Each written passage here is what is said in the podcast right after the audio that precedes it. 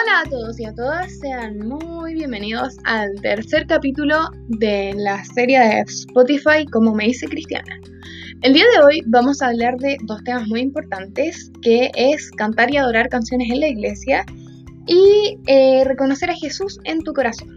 En el capítulo anterior pudimos escuchar mi historia de cómo fue la primera vez que pisé una iglesia cristiana evangélica y en el primer capítulo está el preludio de todo esto y les cuento cómo conocí a Jesús y qué fueron las cosas que pasaron antes de ese importante episodio. Espero que les guste este capítulo y podamos comentarlo en, eh, mi Instagram. Me pueden seguir como NatiPaz27. Bueno, vamos a comenzar y adelante. Estudios.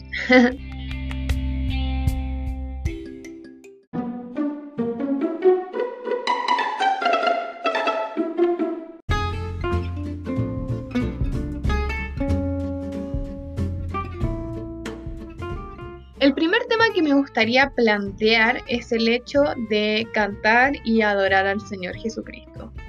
No sé si recuerdan en el capítulo anterior que yo les mencioné que la primera vez que fui a la iglesia, entré ahí al lugar que se llama Viña Ágape y, y estaban todos cantando canciones, cumbias, eran muy motivados, muy prendidos. Y yo le pregunté al señor si tenía al lado como, disculpe señor, ¿puedo cantar? Y me dijo, sí, sí, obvio, adelante, cante. Y yo como, ya, pero no canté. Y en la otra, comillas, sí, primera iglesia, estaban cantando todos y, y era muy linda la canción y yo tenía ganas de cantar, pero, no canté. Y, dije que, que yo como tenía un tema con eso. Primero que nada, las primeras semanas que empecé a ir, yo realmente pensaba que para poder cantar o, o levantar los brazos, mmm, había que recibir una especie como de permiso otorgado por el pastor. Después lo conversé con mi pololo y me di cuenta que en verdad no, eso no era necesario, pero me costaba como entrar en la sintonía. Entonces, yo mmm, antes de entrar a la iglesia, o bueno, como entrar de llenas, así como una verdadera adoración, por así decirlo, mm, yo solo eh, veía a los demás como levantaban los brazos, cantaban y, sentía que pensaba, ¿qué tan real será lo que están haciendo? Yo sentía casi que era un efecto psicológico, como que ya si están todos levantando los brazos, ya yo también voy a levantar los brazos porque em, es lo que hay que hacer, lo que están haciendo. Ya, si están todos girando en círculo alrededor de su cabeza, yo también voy a girar alrededor del círculo alrededor de mi cabeza porque quizás sienta algo y venga el Espíritu Santo en mí. Entonces, como que eh, decía, no, yo no quiero caer en ese juego de, de hacer y repetir acciones que todos los demás están haciendo sin sentir algo realmente. O sea, pero como que y también decía, bueno, no me sé la letra de las canciones, entonces un motivo más para no cantar y eso igual me tenía un poco feliz porque me daba vergüenza, como que yo también eh, era, me fijaba mucho, mucho, mucho en lo que hacían las demás personas. Entonces, cuando estábamos en, ahí escuchando el culto, en adoración, en alabanzas, en himnos, etcétera, yo siempre estaba mirando a cada uno y todos así fijamente, viendo qué hacían, cómo movían la boca, los labios, la lengua, eh, cómo movían los brazos, cómo se sentían, si tomaban o no el celular, estaba muy pendiente de eso. Entonces yo decía, si yo estoy pendiente de ellos, ellos también van a estar pendientes de mí. Entonces, por eso tenía ese miedo de cantar y como que, no sé, que pusiera una cualquier cosa, hasta una cara fea mientras cantaba. No, no recuerdo muy bien qué era lo, lo que pensaba, ¿ya? Y, mm, y bueno, empezó a pasar un tiempo, ya llevaba bastantes semanas asistiendo a la iglesia y, y, me di cuenta que de repente cada cierto tiempo se repetían las canciones y siempre estuvieron ahí disponibles las letras de, de las alabanzas que estaba, estaban ejecutando. Em, entonces me atreví a poquito y como que iba sacando la voz así, cantando muy despacio. Y después como que ya empecé a cantar con un voz normal, pero como que tratando de no, no moverme, no gozarlo, ¿cachai? Porque decía, no, no, qué falso, toda esa gente que levanta los brazos, súper, súper falso, si creen que, que van a levantar los brazos, va a venir así Dios del cielo y los va a llevar, así, no sé. Entonces como que no, sentía, siempre sentí que me faltaba algo, que, me faltaba que alguien me diera permiso para cantar. Ese era mi problema. Incluso una vez, eh, como empecé a, ya queriendo conocer más iglesias, eh, fui a una actividad de otra iglesia también de la Viña, eh, pero Viña Las Condes, y iban a parques a cantar, a hacer adoraciones y se juntaban en grupo. Y, y yo la primera vez que fui, fui, traté de ir lo más lejos. Eh, justo fue en el Parque Arauco y dije, ya, bacana, aquí no tengo a nadie que me conozca. no, no sé, no me, yo vivo en Ñuñoa, no me voy a encontrar a, a, nadie que me esté mirando cantar, porque para mí ya estar en una iglesia evangélica, para mí era un problema enorme impresionante. O sea, mi familia mm, en un principio no lo vio bien, pensando como mi, papá me dijo, bueno, anda, pero mientras no seas de esas que estén con faldas largas, las trenzas hasta el piso y robándose mucha plata para llevarla a la iglesia, eh, ya. Y le decía, no, papá, si no son así, si se son se visten con ropa de calle, creo que hasta el hijo del pastor tiene rastas, entonces como que era muy libre todo ese tema, ¿no? No, no importa cómo te vistas y todo eso, si lo, al final Jesús no te va a decir como, no, no, tú no eres mi hijo porque tienes un, aro en la oreja. no, con que eso no va a pasar. O sea, Jesús aceptó a tantas personas, leprosos, hasta prostitutas, pobres, enfermos, y te va a criticar por un aro. Es como, mm, amigo, piensa lo que estás diciendo, por favor, vuelve a Jesús. Entonces, em, eh, em, bueno, estaba ahí y fui a ese encuentro de la adoración de la viña en el Parque Arauco, Araucano, perdón, y, y empecé como a entrar en una crisis de pánico, pero tremenda.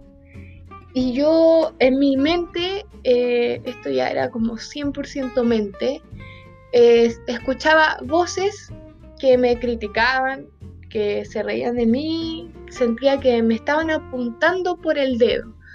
Y me dio una crisis enorme de pánico, me puse a llorar así de forma desconsolada.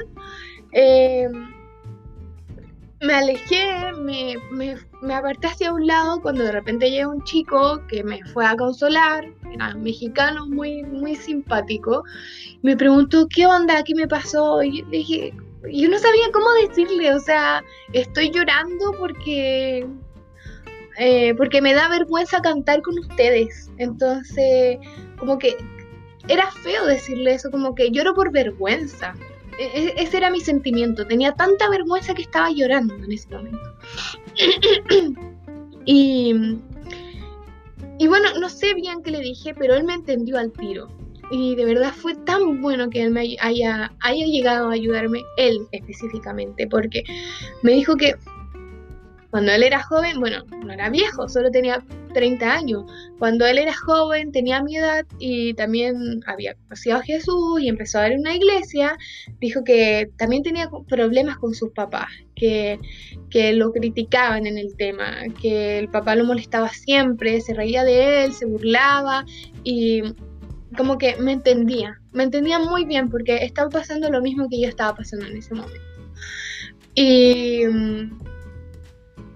eh, me, sirvió mucho escucharlo. Y, después me dijo que un día él habló con su papá y le dijo, oye papá, yo te muestro la Biblia. No. ¿Te, te leo el Evangelio todos los días. No. ¿Te predico la palabra de Jesús? No, decía el papá. Entonces, ¿por qué me molestas tanto si yo voy tranquilo a la iglesia el domingo y no, no te molesto, no, no estoy encarándoles las palabras, yo me, lo guardo para mí. Entonces ahí eh, su papá se dio cuenta, em, oye, ¿verdad? Como yo me estoy riendo de mi hijo y no está haciendo eso. Y bueno, yo tuve que hacer lo mismo con mi familia. Pero fue bueno, fue bueno porque em, ahora, ahora actualmente no tengo ningún problema con ir a la iglesia y mi familia sabe y dice abiertamente que yo soy cristiana sin ningún problema, ni, ni amonestación, ni vergüenza, por así decirlo. Entonces, eso ya fue como un paso y, y después como de que él me haya consolado, yo me sentí más tranquila y pude, em, pude cantar. De a poquito, con la voz eh, eh, titilando, por así decirlo, muy fina. Era como un hilo de voz porque después de llorar es, difícil hacerlo. Pero, pero lo hice. me sentí como como con un brazo de apoyo que me acompañaba en este proceso.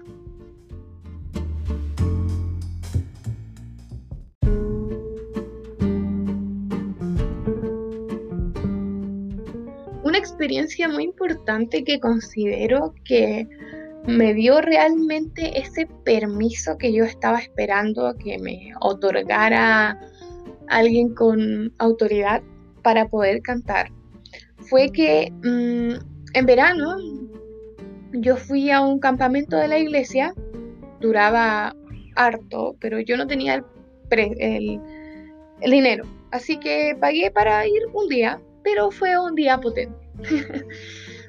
y, y bueno, había artistas invitados, estaba por ejemplo Jazz Jacob, una cantante cristiana, y de verdad que tenía un talento, eh, tenía el don de la palabra, porque todo lo que dijo ella como que le llegó a todos de alguna u otra forma, fue impresionante.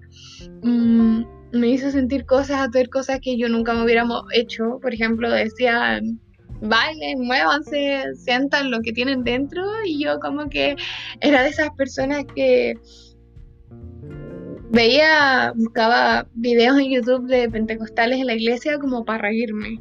Eh, bueno, algunos me dan risa porque de verdad parecen como si estuvieran exorcizados, pero como que al final terminé haciendo eso y no sé, y se sentía bien, o sea, como moverse, bailar, mover los dedos de las manos, las manos, los brazos, la cabeza, si quieres, si quieres girar en círculo, si quieres saltar, porque estás feliz, estás feliz porque porque estaba adorando al Señor, entonces como que al final terminé haciendo esas cosas. Y,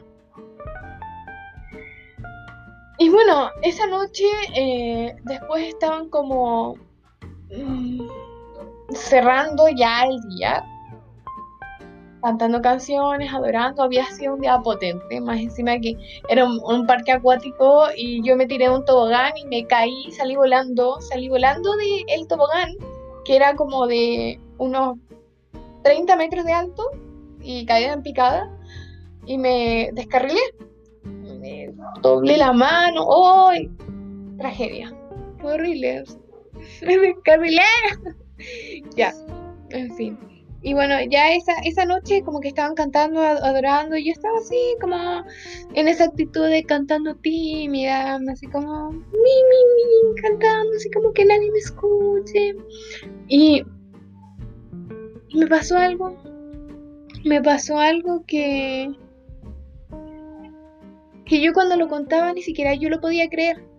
Porque cuando alguien me contaba una experiencia como o con Jesús o con Dios, yo decía, no te creo.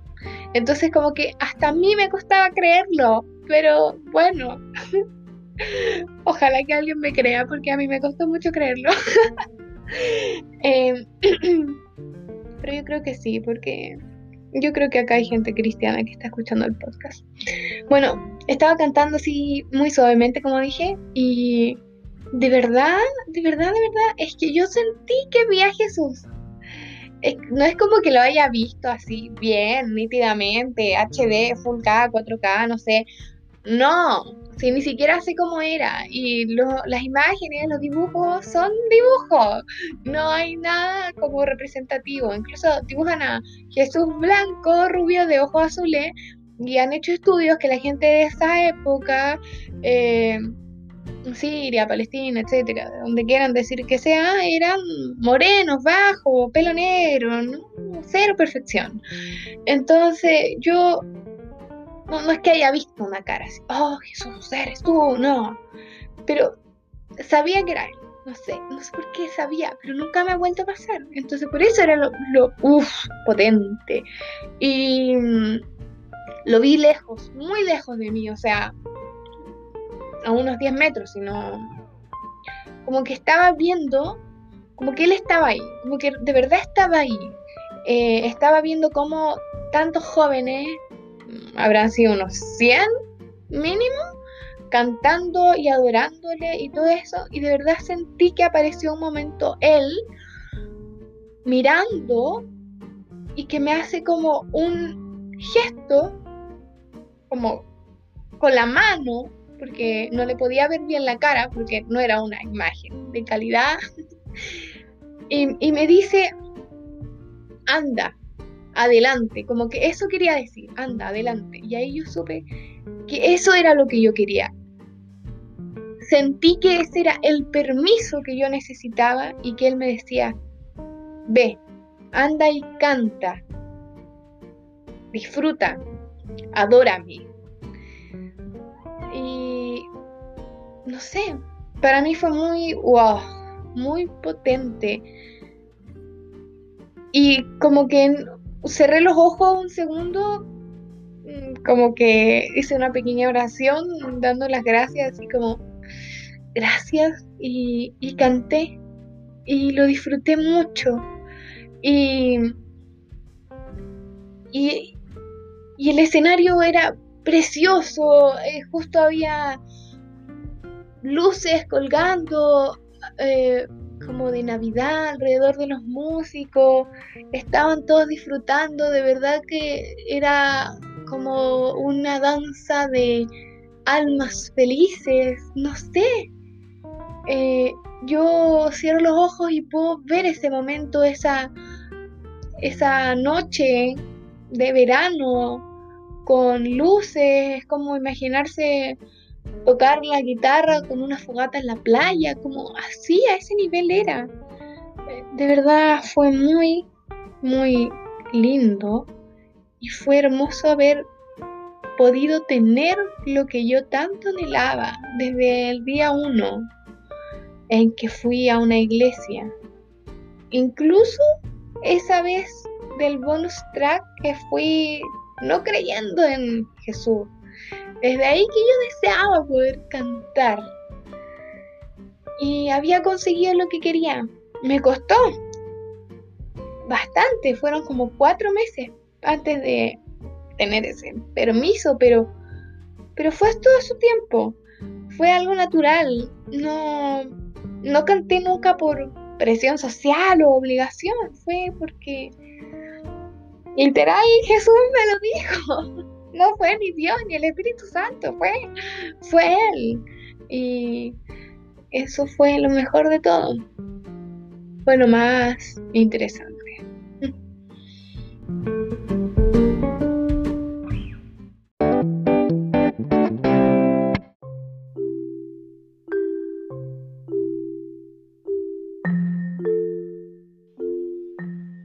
Para terminar este podcast me gustaría hablar del último tema que mencioné al inicio, que es aceptar a Jesús en tu corazón. La primera vez que llegué a la iglesia y el pastor me, me habló, me fue a conocer, me preguntó si yo conocía a Jesús, si lo quería aceptar, y yo al final me dijo que repitiera sus palabras y que dijera como, eh, Señor, yo te acepto y en mi vida y en mi corazón. Pero yo encontré que aunque tuvo algo de relevancia y fue importante, fue más que nada como, mm, repetir un poco las palabras y a veces me he dedicado a ir a otras iglesias o especialmente cuarentena, ver iglesias online y en todas las prédicas y cultos eh, los pastores que están a cargo siempre hacen lo mismo y te preguntan, ¿es tu primera vez? ¿Aún no has aceptado a Jesús? Acéptalo ahora. Y no sé, lo dicen como si fuera un infomercial, como si fuera así como como de tocar una tecla y como, ya güey, ya está, está listo, ya está en tu corazón. No, yo siento que no es así, o sea, si uno lo va a decir, lo tiene que hacer desde, desde del alma, del corazón, de la mente también. O sea, mm, si es por eso, mm, no sé si han visto ese meme donde está, creo que es Osama Bin Laden, que mm, lo van a matar y antes de matarlo dicen, ah, Jesús, yo te acepto y se va al cielo. o sea, eh, he hablado mucho de ese tema. Em, y existen varias doctrinas, como dependiendo a quién sigues tú, um, si a, como originalmente desde los inicios de los protestantes, hay doctrinas que dicen que una vez tú aceptas a Jesús está en ti para toda tu vida, aunque después por libre albedrío, no sé, decías cambiarte de religión y, y no sé, eres protestante y después dices, no, ahora voy a ser judío si ya lo aceptaste una vez está bien, o hay otros dicen que hay que mantener y cuidar esa relación em, siempre, o sea, no es algo de mm, te acepto todos los días de mi vida y cada mañana digo te acepto Jesús, ¿no? Pero eh, tiene que ser como un trabajo constante de estar relacionando con, relacionándose con él, o sea, si uno le dice a su pareja, eh, la primera vez te amo no significa que nunca más se lo tenga que decir y me voy a quedar callada por cuatro meses porque ya le dije que lo amaba hace cuatro meses atrás. Es algo que se tiene que mm, sentir. Entonces, yo, bueno, empecé como a averiguar más, a conocer el tema de de que era ser cristiano, a conocer más la Biblia y, el y, este tema que dice mm, de que, bueno, lo que dice Apocalipsis, de que si se acaba el mundo, eh, Jesús va a venir a salvarte y, y va a salvar a aquellos que son que lo hayan aceptado en su corazón y me empecé como a enviciar con ese tema y averiguar y a ver las tragedias y lo horrible que iba a ser el fin del mundo y lo que se describía. creo que lo escribió Juan, eh, eso, Apocalipsis. Y, me asusté, me asusté, entré en una psicosis, dije, no, se puede acabar el mundo mañana, yo, y yo no voy a haber aceptado a Jesús, pero no quiero que sea algo falso, porque si es algo falso, cuando Dios nos juzgue en su trono de oro con siete columnas, me va a decir que yo mentí y como que de verdad entré en una psicosis de, de como todos los días era como, ya sí, Jesús te acepté, pero al día siguiente como, no, no era verdad, como ya sí, ya sí, Jesús te acepté, no, no, no era verdad, y como que me forzaba a decirle, y yo misma me decía, ya, con Natalia, ¿cuándo vas a aceptar a Jesús? Y yo me retaba a mí misma, como, decía, por tu bien, por tu salvación del apocalipsis, y como que de verdad entré en una psicosis enorme, y después como que me di cuenta, ya, ya estoy puro leseando, no va a ser el apocalipsis, no va a ser el fin del mundo. No sé por qué estoy pensando eso y tampoco como que por qué me estoy forzando tanto, de verdad. Entonces mm, dejé un poco de lado el tema y, me, relajé en cuanto a ese sentido. Y, y dije, ya, no importa, voy a... Quiero que se dé cuando se dé, que sea natural, que sea algo mío, que no sea forzado. No quiero que nadie me lo diga. Yo quiero que sea 100% auténtico. Y mm, así que me dediqué un poco como a averiguar, a investigar. Eso me gustaba a mí y me sigue gustando, pero necesitaba investigar. Mi problema era, que yo necesito saber quién es Jesús, porque yo no voy a aceptar a cualquiera en mi vida. Porque en ese momento, alguien que no es cristiana, para mí sí, Jesús era un cualquiera. Y porque quién era y yo no sabía qué hacer, tampoco sabía como bien dónde empezar, me daba un poco de lata leer la Biblia en un inicio, entonces todos me decían, no sé, lee Juan. Y yo como, oh, qué lata, me da lata. Entonces me preguntaba, ya, pero ¿quién es Jesús?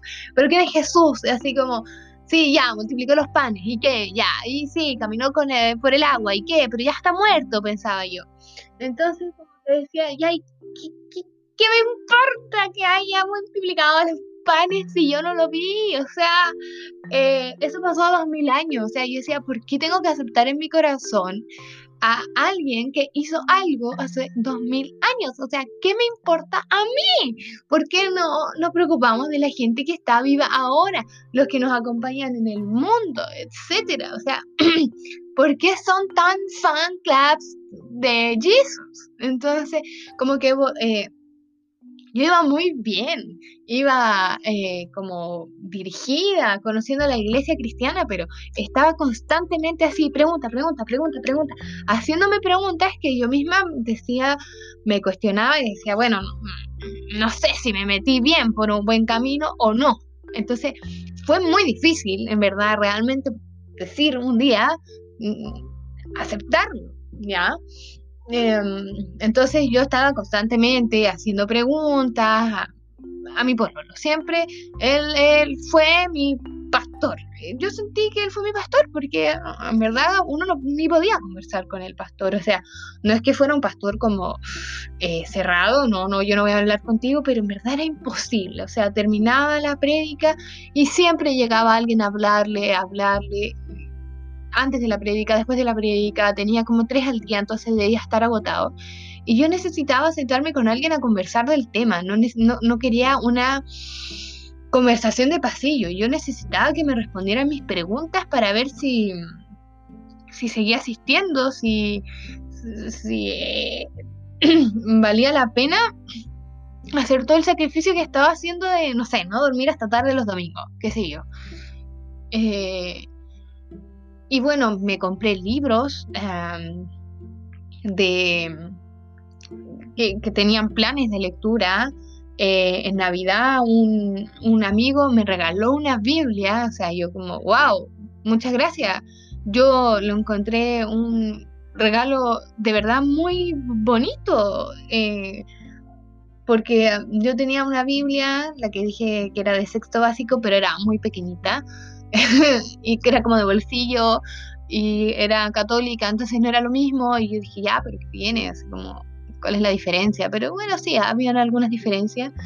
Me regaló la Reina Varela 1960, aunque ahora ya que conozco las Biblias me gusta más en Reina Varela contemporánea porque la de 1960 me cuesta entenderlo en ese españolísimo que tienen ahí escrito. Y pero la empecé a usar, empecé a darme cuenta que uno podía tocar la Biblia, que podía dar vuelta a sus páginas, que podía subrayarla, hasta podía escribir en ella. Yo dije, wow, quedé impresionada. Después descubrí una aplicación en el celular que se llama Biblia App de Your Version y fue como se me empezó a abrir el mundo en cuanto a ese tema. Y mm, un día estaba en el Parque Inés de Suárez, eh, llevé mi libro de un plan de lectura cristiano eh, que se llama Mi vida tiene propósito y gran valor de Rick Warren. Mm, y lo estábamos leyendo en conjunto con mi novio, eh, haciendo todos los días. Son 42 días, pero ahí llevábamos muy poco, en verdad. Estábamos comenzando. Habremos llevado 7 días recién.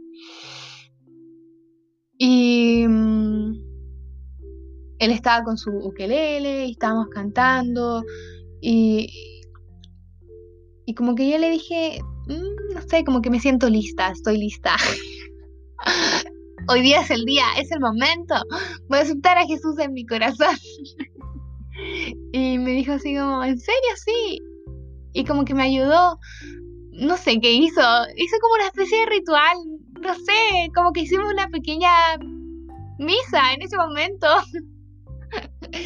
y él... Em, yo tenía vergüenza. Sí. Yo en ese momento volví a tener vergüenza. Decía, no, qué vergüenza, qué vergüenza aceptarlo. Así que le dije, no me mires, ponte mi espalda. Cuando tengo vergüenza me gusta conversar con la gente contra espalda contra espalda. Y, y estábamos así, y yo estaba como ensimismada en mí misma. Y él estaba orando por mí. Así, de la misma forma en que él oró por mí la primera vez en que yo dije, wow, ¿qué estás haciendo? Sigue haciendo eso. y, y de verdad sentí en ese momento que, no sé, sentí como que realmente él en un momento ya estaba, él estaba detrás mío y con su mano apoyada en mi hombro. Y él en un momento sacó su mano y yo sentí, seguía sintiendo que había una mano. Y no sé por qué sentía que estaba como Jesús ahí detrás mío, casi que como bautizándome, sin agua, pero como que puso su mano arriba mío porque yo esta vez había dicho de verdad y desde el profundo de mi corazón que sí lo aceptaba. Entonces como que sentí que él había llegado a mí y me había tocado de verdad. Y después de eso, eh, fue corto, porque supongo que Jesús debe estar muy ocupado con toda la gente que hay, pero vino a mí y después sentí que venía como el Espíritu Santo y se posaba sobre mis hombros y me daba un peso muy fuerte y hasta se me cayeron los hombros y, me empecé a sentir mal y me pesaba, me, me empezó a doler la espalda y, me sentí incómoda, entonces me empecé como a, a sacudir, como que, como que si tuviera algo adentro del cuerpo, y yo como, ¡ah, qué incómodo, qué incómodo! Y me sacudía como, tratando como de liberarlo así, como, como que sentía que tenía una mochila, como una mochila de 20 kilos, y yo, ¡ay! Y me movía, me movía, así como, ¡ay, qué pasa, qué pasa, qué pasa! ¿Por qué? Me rascaba la espalda, así como, ¿qué tengo? ¿Qué tengo? Y no tenía nada. Y yo como, yo, pero, ¿por qué? Y me tocaba todo el rato la espalda y me pegaba así como, yo, ¡Ah! ¡Qué incómodo! De verdad era muy incómoda la situación que estaba sintiendo. Como que me imaginaba literalmente que tenía, no sé, como siempre representan como al Espíritu Santo así, como una especie como de... Muy bíblico lo que voy a decir, pero como lengua de fuego, por así decirlo, arriba de mis hombros cargándose en mí. Y ahí me di cuenta que, que eso significaba como la responsabilidad de lo que habías hecho. O sea, como que venía el Espíritu Santo a decirme como, ten en cuenta, tómale el peso, pero literal le tomé el peso, lo sentí en mi cuerpo, nunca había sentido como, como si tuviera una mochila de 20 kilos sin tener una mochila de 20, de 20 kilos. Le tomé el peso a lo que significa decir de verdad, acepté a Jesús en mi corazón. Y yo quedé como, oh, me, costó mucho. Entonces yo en ese momento, bueno, ahora me di cuenta después, pero en ese momento yo me asusté. Dije como, ¿qué, qué me pasa? ¿Por qué siento esto? Y, dije, ¿qué onda? Así como que estaba todo bien, estaba así orando, acepté a Jesús, ya estoy listo. Y de verdad pensé como, ¿me habrá entrado un demonio? Me empecé como a psicosear y yo le dije a mi pololo, ay, por favor, ora por mí, tengo miedo. le decía rápido, rápido, así como que de verdad tenía miedo. Dije, ¿qué onda? Tendría... Eh, me habrá entrado un espíritu de un muerto y dije, ¿qué pasa? ¿Qué pasa? Y me dijo, no, ¿cómo va a pasar eso? Si estábamos súper bien, estábamos orando, estábamos cantando, leyendo la Biblia, ¿cachai? fue, fue raro y me costó mucho que se me quitara ese peso de encima, pero creo que habremos estado fácilmente 30 minutos orando los dos al mismo tiempo, él por mí, yo por mí misma, porque era como... Fue un proceso muy potente, de verdad, muy potente, o sea... Uh, no sé, lo recuerdo y me pongo como nerviosa, porque fue algo fuerte. Em, sentir que Jesús te tocaba después que venía el Espíritu Santo, que tenía todo mi peso sobre mí, fue como, oh, fue agotador. Fue potente la, situación que, que viví.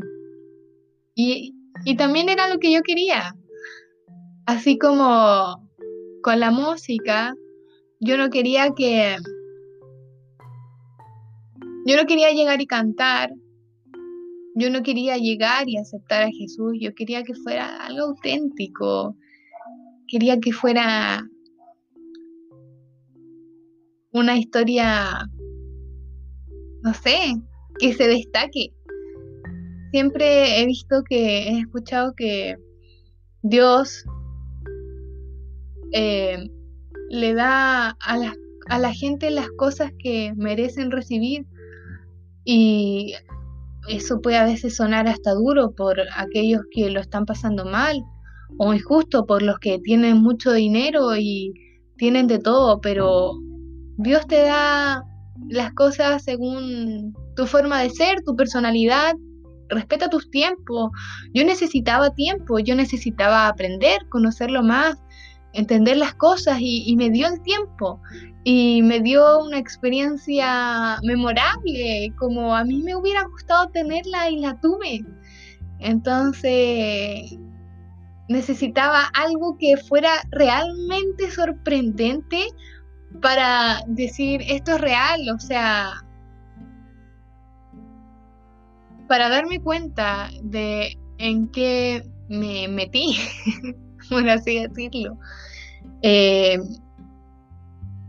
y algo tan potente que respondiera más allá de mis dudas, que abarcara hasta las preguntas que aún no me había hecho y, y pude entender sus respuestas. Eso fue lo, lo impresionante de, de todo. wow. Estoy como, no sé, es lindo, es lindo recordarlo. Gracias por, por escucharme y saludos a todos.